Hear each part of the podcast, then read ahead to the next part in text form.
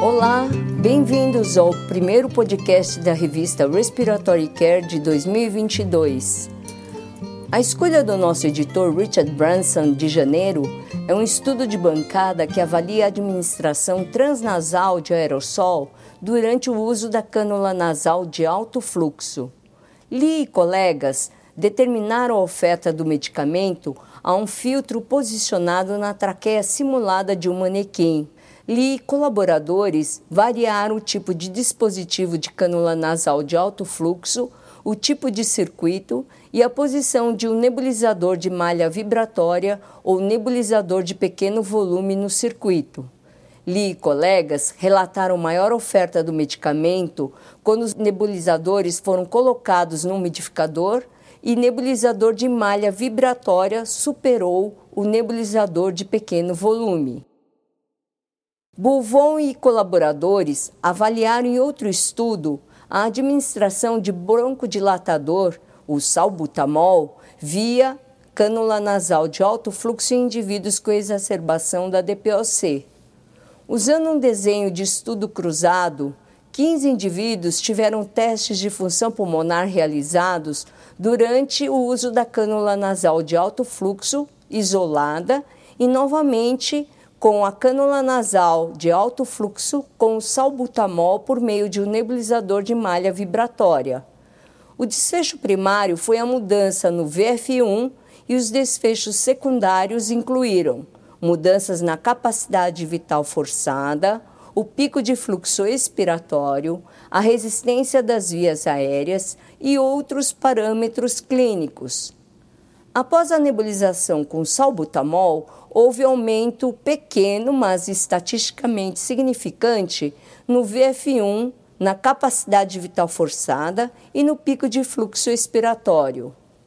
Saunders e Davis consideraram ambos os estudos e fornecem informações sobre o papel da aerossolterapia durante o uso da cânula nasal de alto fluxo. Saunders e Davis também observam que a administração transnasal de certas drogas, especificamente vasodilatadores, apresentam o risco de absorção na nasofaringe e acúmulo sistêmico da droga.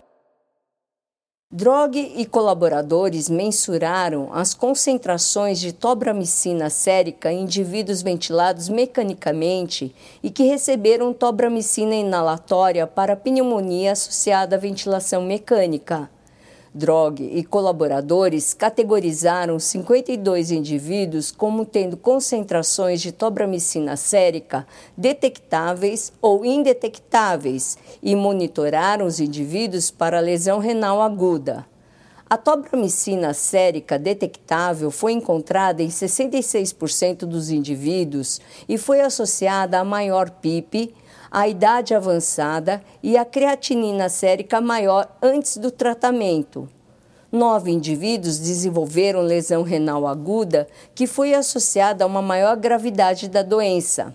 Drog e colaboradores concluíram que os pacientes em risco devem receber monitoramento sérico para prevenir lesões não intencionais. Dandy contribui com um editorial que discute a natureza complicada dos antibióticos em aerossol e a busca por uma indicação clínica. Em outro estudo, Krisiska e colaboradores avaliaram lesões por pressão em bebês recebendo ventilação não invasiva após a implementação de um pacote multifacetado de cuidados da pele esse estudo de melhoria de qualidade avaliou lesões por pressão antes do início de uma diretriz de ventilação não invasiva, após a implementação dessa diretriz e seguindo o pacote multifacetado de cuidados de pele. Após o aumento do uso da VNI, houve um aumento significante de lesões por pressão de pele a introdução do pacote multifacetado de cuidados da pele e multidisciplinar reduziu lesões por pressão em 79%. Al-Hashemi e outros realizaram um estudo de corte retrospectivo de um protocolo de decanulação em indivíduos com traqueostomia ao longo de um período de dois anos. Mais da metade dos indivíduos falharam no nivelamento em várias tentativas e permaneceram traqueostomizados. Um terço dos indivíduos foi decanulado com sucesso. O tempo médio de decanulação foi de 47 dias. Os preditores de traqueostomia em longo prazo foram estado mental reduzido, duas ou mais comorbidades e o sexo feminino. Em outro estudo, McCoy e colaboradores desenvolveram um programa de simulação de cuidados de traqueostomia para cuidadores de crianças traqueostomizadas. A simulação incluiu quatro cenários de emergência e deslocamento acidental, obstrução, parada cardíaca e falha do ventilador. Após a participação no programa, os níveis de conhecimento, de confiança e de conforto do cuidador aumentaram. McCoy e colaboradores concluíram que pacientes clinicamente frágeis com traqueostomia requerem educação do cuidador com foco na resposta a emergências clínicas. Oliveira e colaboradores avaliaram prospectivamente 66 indivíduos com Covid-19, recebendo suporte respiratório não invasivo, incluindo oxigenoterapia, cânula nasal de alto fluxo e VNI durante a prona quando os pacientes estavam acordados. Os indivíduos foram divididos em respondedores e não respondedores, aumento de 20% na PO2-FO2 antes e após a manobra. Os respondedores mostraram aumento da saturação periférica de oxigênio, da pressão parcial de oxigênio arterial e da PaO2 sobre FO2 com a manobra e redução da frequência respiratória. Os pacientes respondedores tiveram menor tempo de permanência na UTI no hospital, menores taxas de intubação em 48 horas, menor número de dias de suporte ventilatório e menor mortalidade. Indivíduos que responderam à posição prona tiveram uma redução de 54% no risco de intubação e de permanência hospitalar prolongada na UTI. Dors e colaboradores avaliaram a escala de risco de DPOC de Ottawa para prever eventos adversos graves de curto prazo entre pacientes no departamento de emergência com exacerbações de DPOC. Doers e colaboradores estudaram 246 indivíduos que tiveram uma taxa de hospitalização de 52% e sofreram eventos adversos graves de curto prazo a uma taxa de 19%. Doers e colegas descobriram que a escala de risco de DPOC de Ottawa não previu eventos adversos graves de curto prazo de forma confiável nesta população. Três fatores de risco foram associados com 30 dias de eventos adversos graves de curto prazo. A PaCO2 de triagem, o índice de comorbidade de Charlson e hospitalização no ano anterior. Doers e colegas sugerem que o desenvolvimento de pontuações deve ser feita para a população dos Estados Unidos da América. Espersen e colegas avaliaram as escalas de ultrassom pulmonar em 215 indivíduos com Covid-19, avaliando oito zonas pulmonares. As imagens foram analisadas offline, cegadas para variáveis clínicas e desfechos.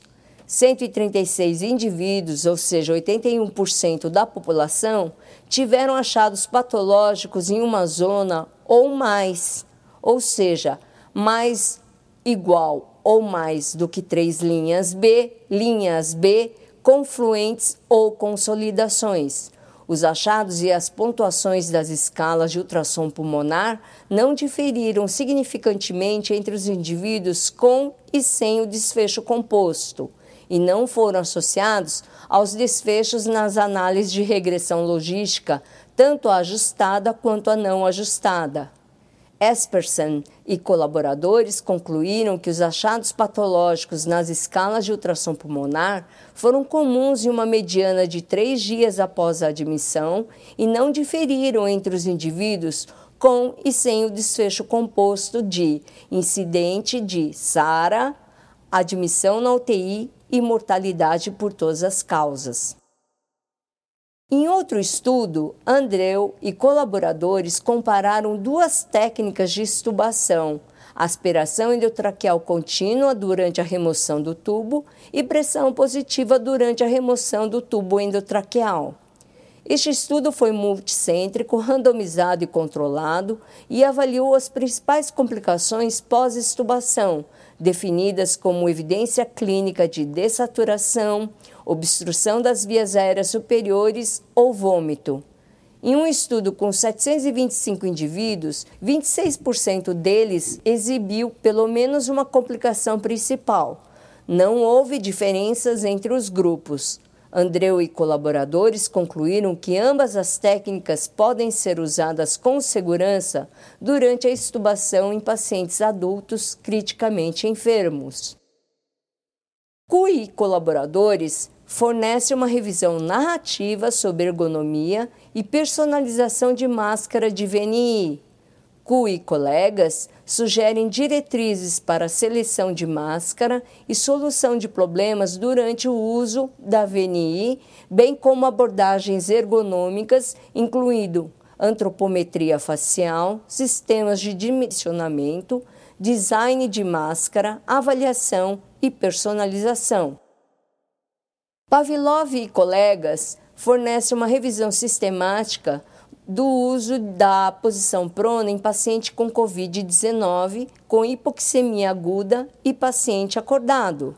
Eles encontraram uma melhora consistente na oxigenação, mas nenhuma mudança na necessidade de intubação. A heterogeneidade do estudo complica esses achados. Uma diretriz de prática clínica da American Association for Respiratory Care, cobrindo o manejo de oxigênio em pacientes adultos em tratamento agudo, é de autoria de Piraino e do Comitê de Diretrizes. Mireles Cabodevila e colegas contribuem com um artigo especial sobre as interações paciente-ventilador e como interpretar as formas de onda do ventilador mecânico. Até o próximo podcast da Respiratory Care. Para receber o conteúdo deste podcast e de podcasts anteriores da revista, por favor visite nosso website em www.rcjournal.com. Você também poderá se inscrever no nosso website para receber os podcasts de futuros volumes da Respiratory Care.